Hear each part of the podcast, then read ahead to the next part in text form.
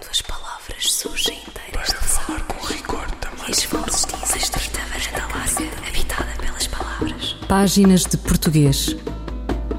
Um programa de José Manuel Matias, realizado pela Universidade Autónoma de Lisboa. Uma estrita varanda larga, habitada pelas palavras. Para falar com rigor da máquina do mundo. Quando as palavras surgem inteiras das águas e as vozes dizem os nomes na casa da língua. Terminaram os Jogos Olímpicos de 2020 em Tóquio e Portugal obteve os melhores resultados de sempre. Ouro no triplo salto masculino, prata no triplo salto feminino, bronze no judo e no remo e ainda 11 diplomas nas modalidades lançamento do peso, lançamento do disco, ciclismo, canoagem, vela, marcha, dressage, skateboard e surf. A delegação portuguesa aos Jogos de Tóquio teve gente com muitos e variados percursos de vida muitas histórias, ligações diversas com Portugal e com a língua portuguesa. A nossa delegação foi bem representativa do povo que fomos e somos. Um povo que descobriu e colonizou outras regiões e outros povos, que se mestiçou, que espalhou a sua língua pelos quatro cantos do mundo e igualmente a mestiçou, cuja história teve pontos altos e outros de que não se orgulha, que foi forçado a emigrar em busca de vida digna, e lá fora teve filhos, netos e bisnetos. Foi também a delegação representativa do povo que acolhe e integra aqueles que vêm em busca de refúgio, de abrigo. Em Tóquio falou-se português com muitos sotaques, o do Pichardo e o do Pimenta, o dos irmãos Souza e o da Mamona, e o da Liliana K, o da Rochelle e o da Oriol Dogmo, o da Yolanda Hopkins, o da Fuyu e o da Jenny Shaw, o da Tamila Olub e o do Henri Eguditze, e o dos Pedros, Paulos, Joões, Marcos, Marias, Catarinas, Telmas, Joanas, Gustavos, e até o da jovem japonesa que em português explicou ao repórter da RTP porque os japoneses gostam tanto de assistir a maratonas. Foi lindo ouvir falar português em Tóquio, com muitos sotaques, pois claro. Iniciamos este Páginas de Português com um excerto da crónica de Margarita Correia, professora e investigadora, coordenadora do Portal da Língua Portuguesa, publicada no jornal Diário de Notícias de 9 de agosto.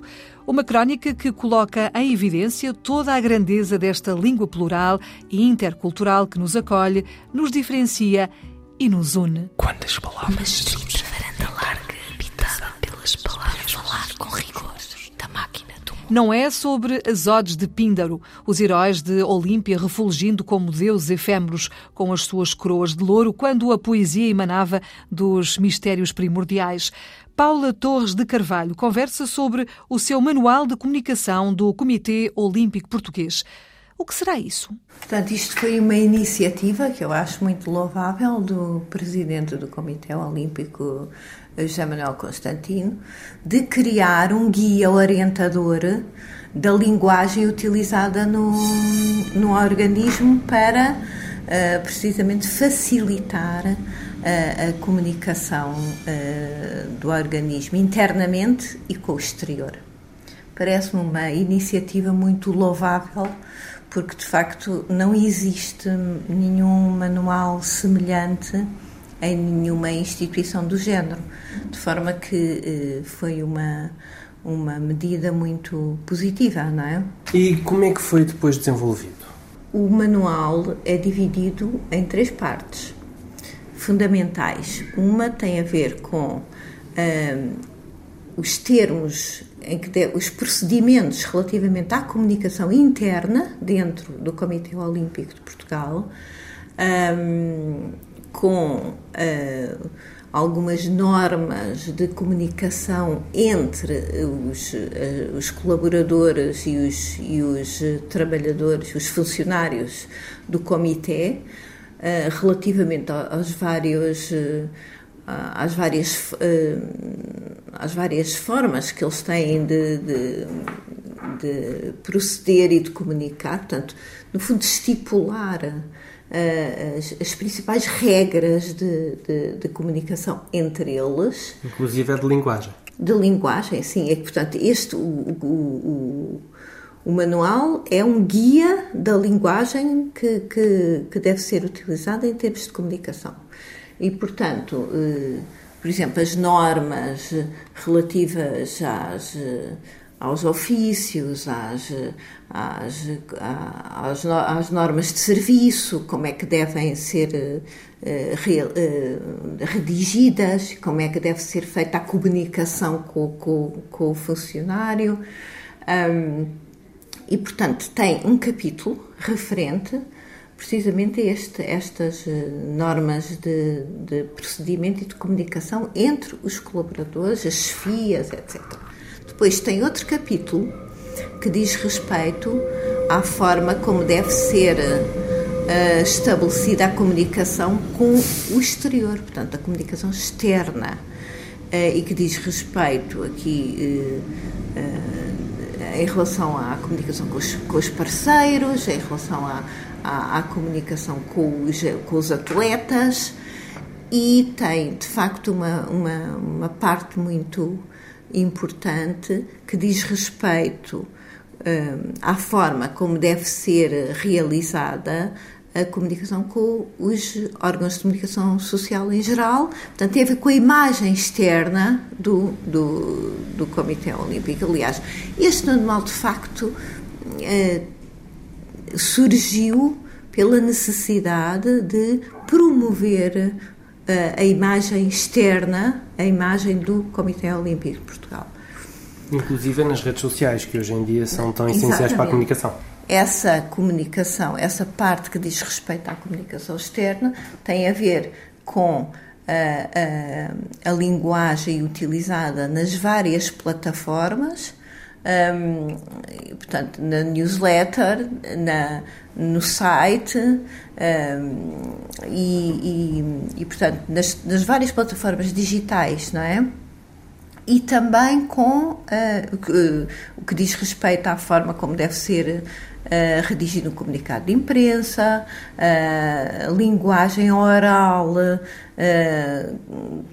as regras da linguagem oral de comunicação, tanto a nível interno como com os jornalistas em cerimónias. Portanto, tem todos esses. E é muito importante. Um, de, para um, como um instrumento de consulta um, até para os jornalistas, porque tem eh, uma, depois um glossário, que já lá vamos, não é? com os termos olímpicos. Mas ainda falta aqui uma parte importante que tem a ver com outro capítulo que diz respeito ao uso das imagens, tanto das fotografias como das, dos vídeos de, uh, relacionados com, com a, a, cobertura de eventos, com a realização de, de determinadas cerimónias e, e, que estabelece as regras uh, pelas quais devem ser uh, que devem nortear o uso dessas imagens, tendo em conta o, o, respeito pelo direito à imagem e todas essas questões. Portanto, isso ficou tudo reunido neste documento que eh, pode ser disponibilizado para as pessoas que trabalham lá, eh, quando podem ser, pode ser consultado quando eh, elas precisarem e assim quiserem. Já está online e, portanto, é um, é um instrumento muito útil. Como referiu, foi também elaborado um glossário, um glossário com termos olímpicos. Uhum. Um, Antes de mais, a quem se destina este, este glossário? Para consumo interno do comitê ou mais para, para fora, para, por exemplo, para os jornalistas que têm que fazer notícias sobre o, sobre o comitê? Eu acho que destinam-se aos dois públicos, há dois públicos-alvos, que é o público interno e são os jornalistas. Estava aqui a ver, portanto, isto tem, é, é um glossário aprofundado, tem uma lista completa das modalidades olímpicas e da grafia dos resultados e das marcas. Paula Torres de Carvalho sobre o Manual de Comunicação do Comitê Olímpico de Portugal.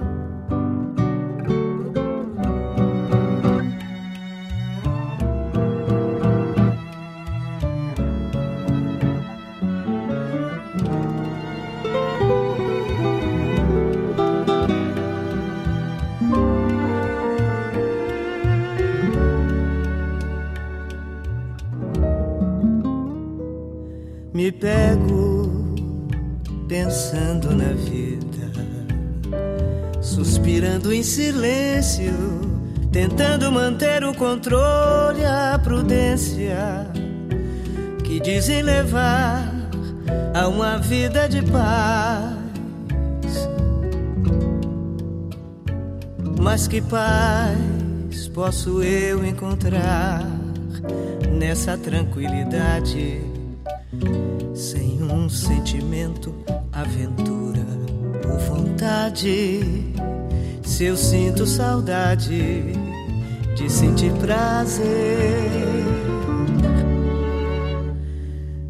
me pego evitando os amores que desejo em segredo.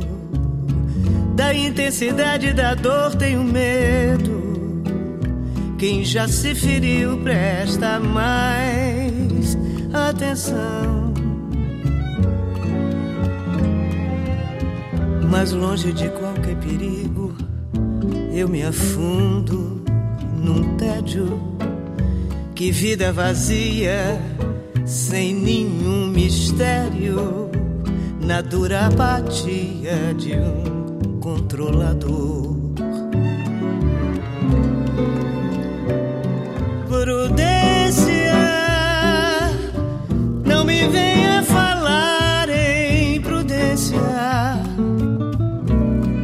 As paixões que me descontrolaram são as que fizeram eu ser como sou. Prudência, não me venha falar em prudência. As paixões que me descontrolaram são as que fizeram eu ser como sou.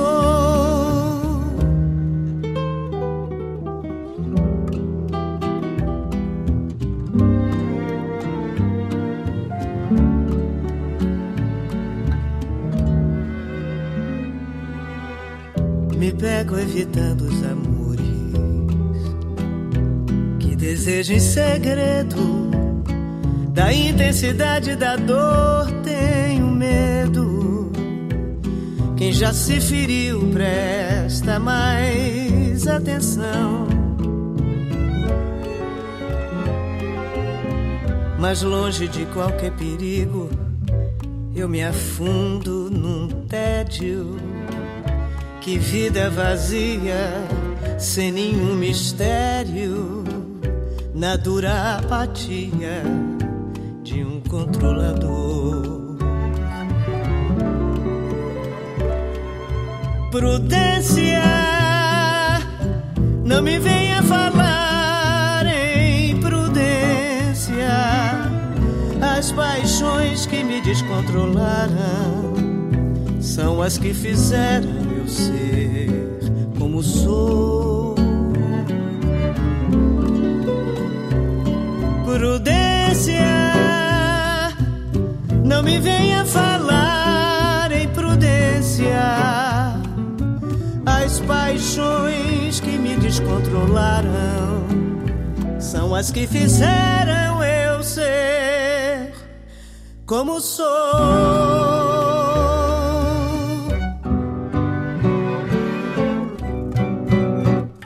Prudência, canção extraída de Noturno, o mais recente trabalho da eterna Maria Betânia. Quantas palavras?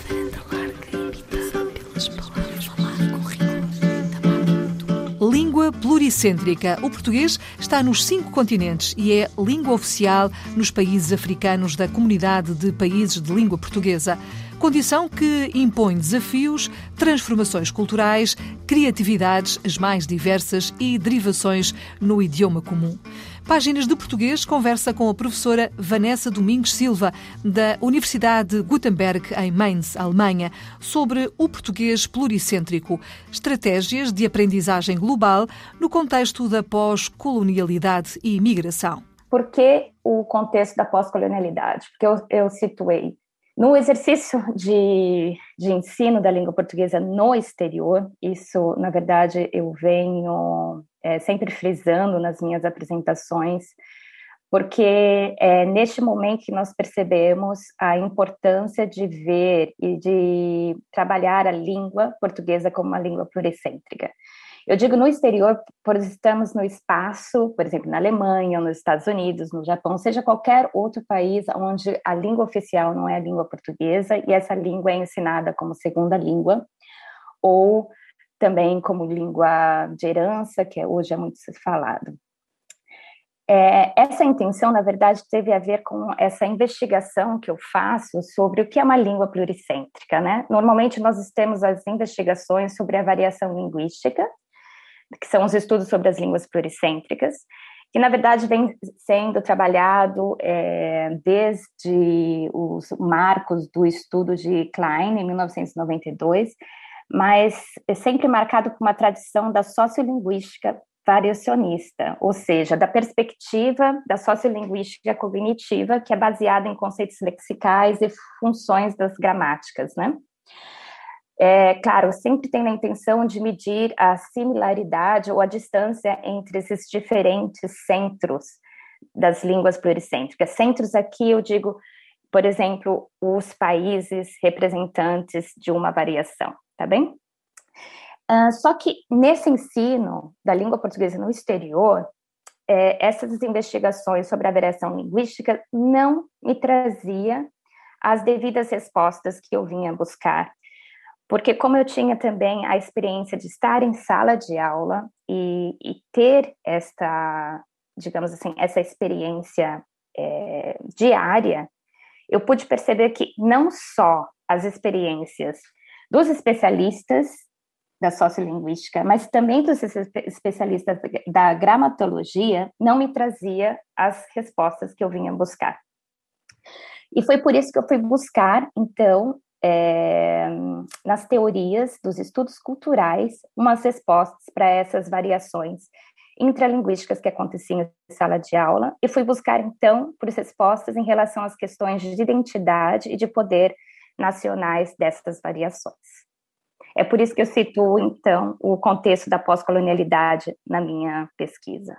E que respostas é que encontrou? Então eu pude encontrar que existe na verdade um relações locais de poder e prestígio em relação às variações da língua portuguesa. Então, como nós podemos entender isso?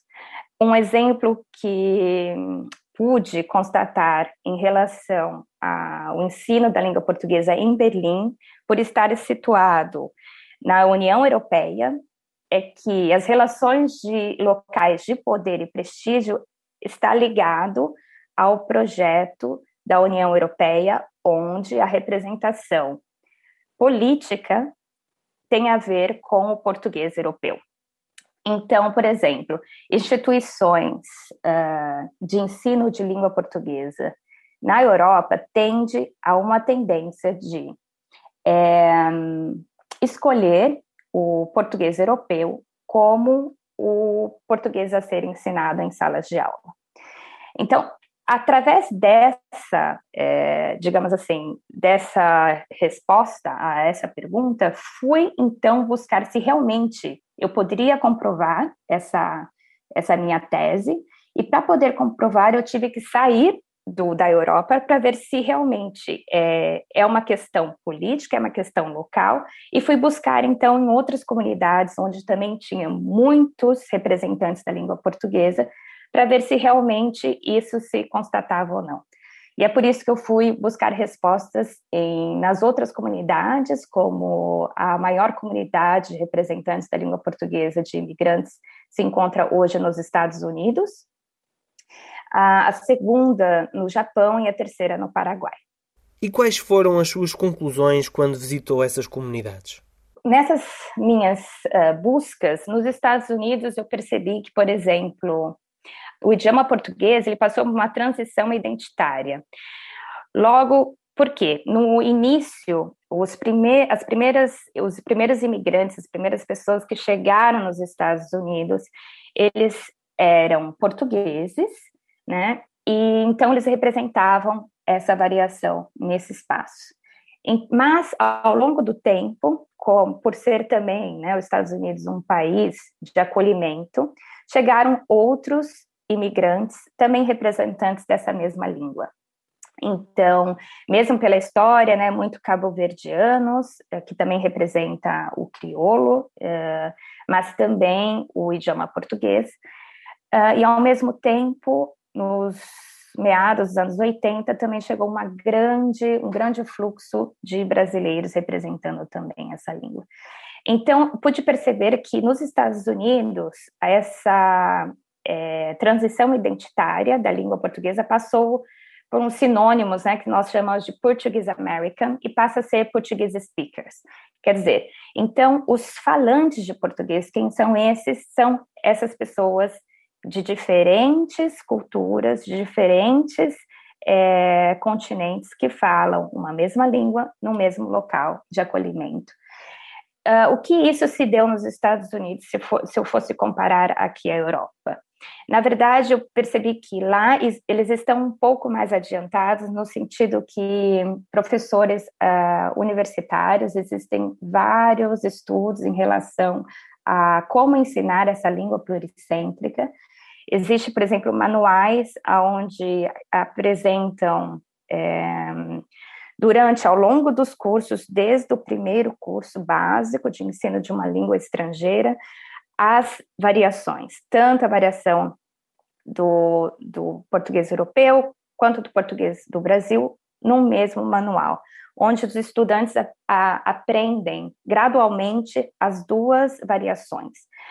Eles também, claro, por ainda não existir oficialmente as variações dos países das, da, da, do PALOPS, né, dos representantes de língua portuguesa na África, eles apresentam, então, nesses manuais as, as representações uh, culturais, né? Então, apresentam também em todos os países que falam a língua portuguesa e as suas uh, diferentes culturas e tradições.